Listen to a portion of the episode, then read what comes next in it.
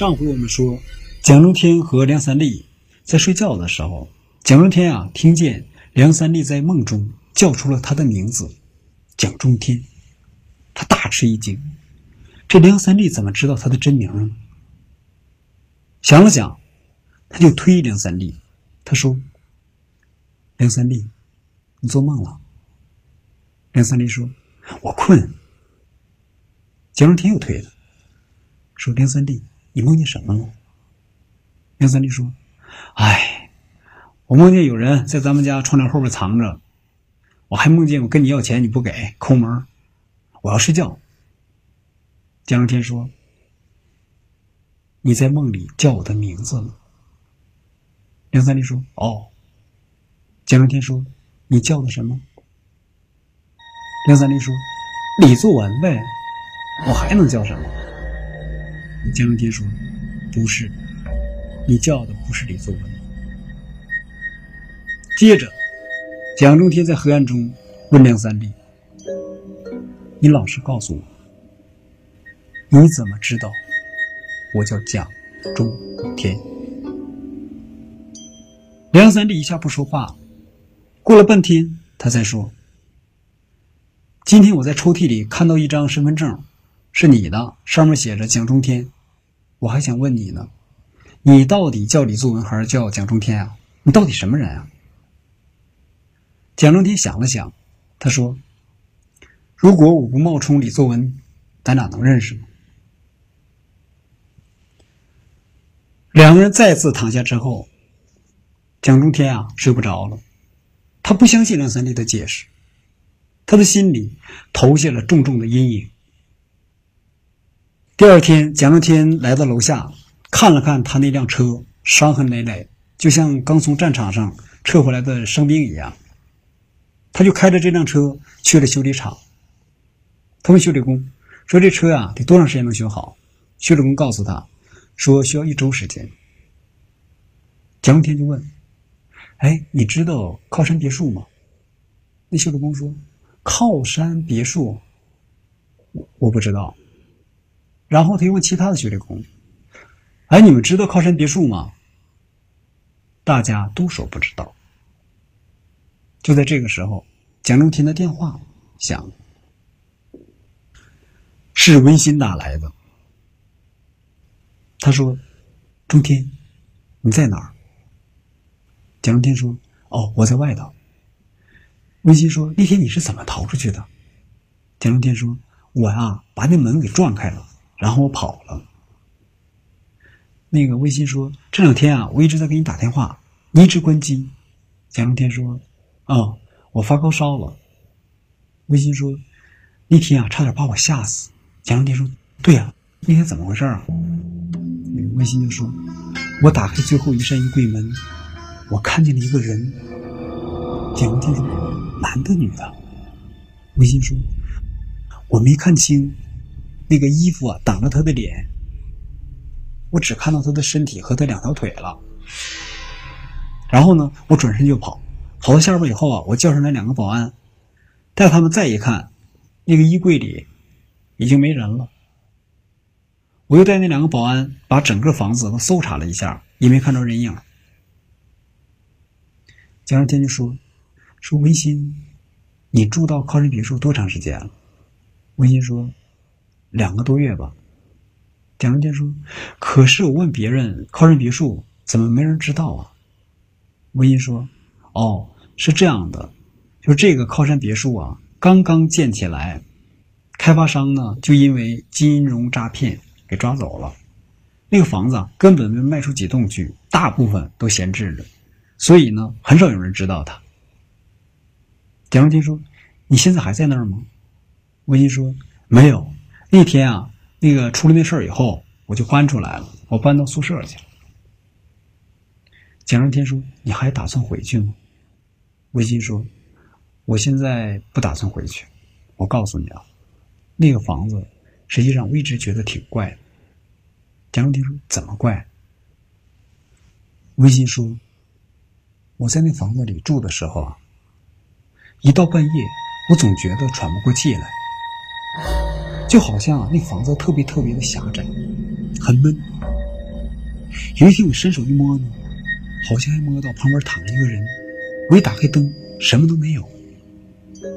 蒋中天说：“可能是那房子太旷了。”微信又说：“而且呢，半夜的时候，我经常听见有声音。”蒋中天说：“什么声音？”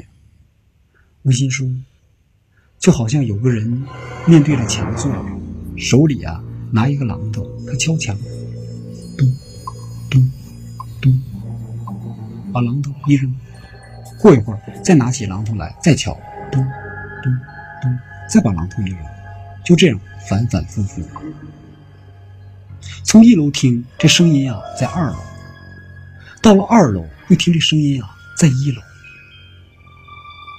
蒋一天突然：“坐在红源旁边的那个女的，就摔得血肉模糊的那个，现在知道她是谁了吗？”微信说。你怎么突然问起她来了？蒋中天说：“哦，我忽然想起来。”微信说：“不知道。”接着他继续说那个房子。他说：“还有一个恐怖的事儿，就是半个月以前啊，我买回一张电影的 DVD，回家准备看。夜里头，我一放那个 DVD 啊，里头出现了一个宏大的送葬的一个场面。”那些人啊，都披麻戴孝的，哭天喊地，看起来挺吓人的。蒋天说：“是不是电影里的一个镜头啊？”明说：“不是，我一直导到最后，这个送葬的场面啊，从头到最后都是，不知道那是谁家送葬的这个录像，让我拿回家。”停了一会儿，蒋天说：“温馨。”咱俩打开天窗说亮话。那个男人是不是不经常回去住？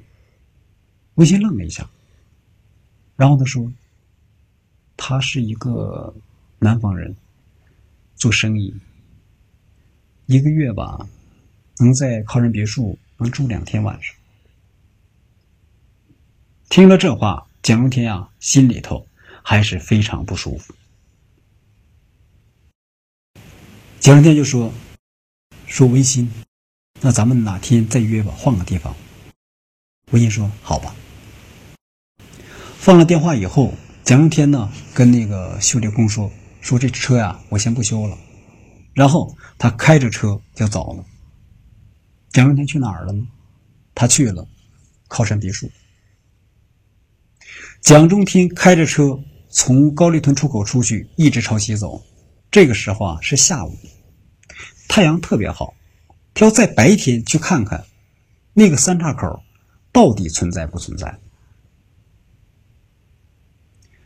从那个高丽屯出口出去以后，两边啊是田野，非常漂亮。那个蜻蜓啊忽高忽低的飞。这个时候，蒋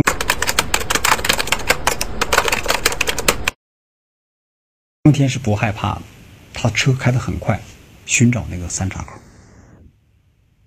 走着走着，那个三岔口就在前边出现了。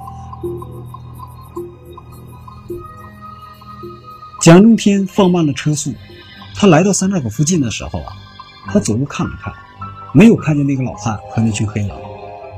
他朝左一打轮驶向左边这条路，又朝前开了开。他又看见了那座土房子，一群黑羊啊出现了，就围着那个土房子在那啃草呢，却不见那个老汉。蒋中天一踩油门开过去了，他又来到了靠山别墅。看来靠山别墅是存在的。蒋中天把车开进去，开到了十三号楼的旁边，他下来，围着十三号楼转了一圈。白天看也没那么吓人，不过他那个尖顶的那个楼顶啊，就像一个奇怪的一个大帽子，窗子里头黑乎乎的。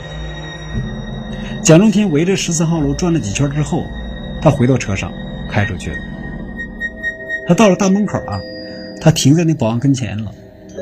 那个保安还是那个长相很凶的保安。他从那个车窗里探出脑袋，他问那个保安说：“你来这儿工作多久了？”那个保安说：“两个月零七天。”接着他又问：“是不是整个这个靠山别墅只有一个保安？”那个保安啊笑了一下，好像蒋中天问的东西啊太幼稚了。他说：“两个，另一个去世了。”蒋中天说：“去世了。”这个保安说：“是啊，他去保定市了。”蒋中天啊不知道该不该笑，他又问：“他说你知道咱们这个七河市还有一个靠山别墅吗？”那个保安说：“我不知道。”蒋天又问。从高丽屯出口出来，有一个三岔口，朝右边拐，那是去什么地方？那保安说：“从高丽屯出口出来到靠山别墅只有一条路，没有三岔口。”简中天想了想，他又问：“你在这工作，没觉得这个靠山别墅有点怪吗？”那个保安打量了一下。他伤痕累累的车，他说：“我只感觉你有点奇怪。”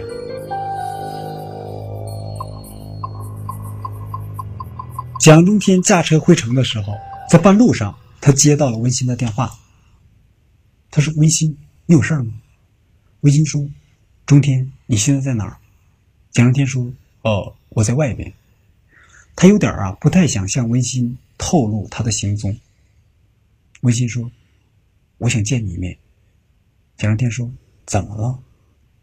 温馨说：“我想告诉你一个秘密。”蒋中天说：“好，我马上就回城。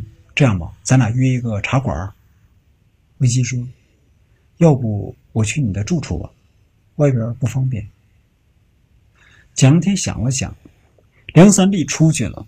这个人啊，一出去基本上就是晚上回来。这个时候才是下午，应该没有问题。他说：“好吧，你来密云公寓。”然后呢，他就把他的门牌号告诉温馨了。接着，他开车继续回城。一路上，蒋中天都在想：温馨现在变成什么样子了呢？他要告诉自己什么秘密呢？蒋中天有个预感，温馨要告诉他的秘密，一定是一个巨大的秘密。进了城，车很多，蒋中天开得很慢。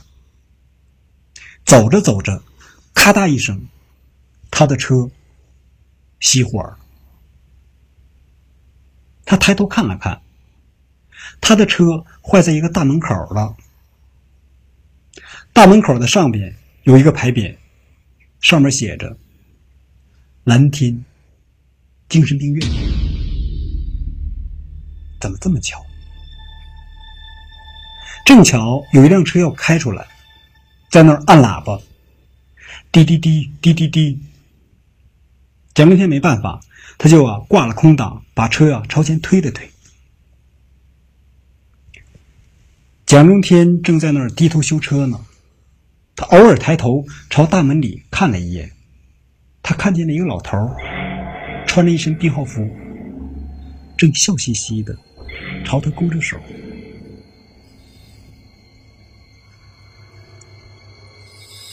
蒋文斌赶紧把头低下来，继续修车。过了一会儿，他忍不住又朝大门里看了一眼。这次，他看见了一个女人。这个女人也穿着一身编号服，也笑嘻嘻的朝他勾着手。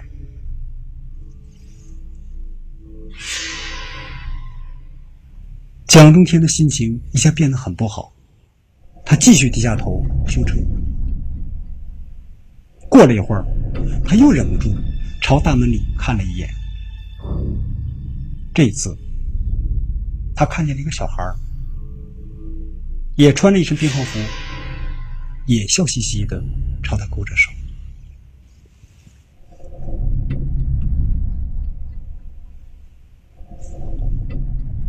蒋中天低下头，再不敢看了。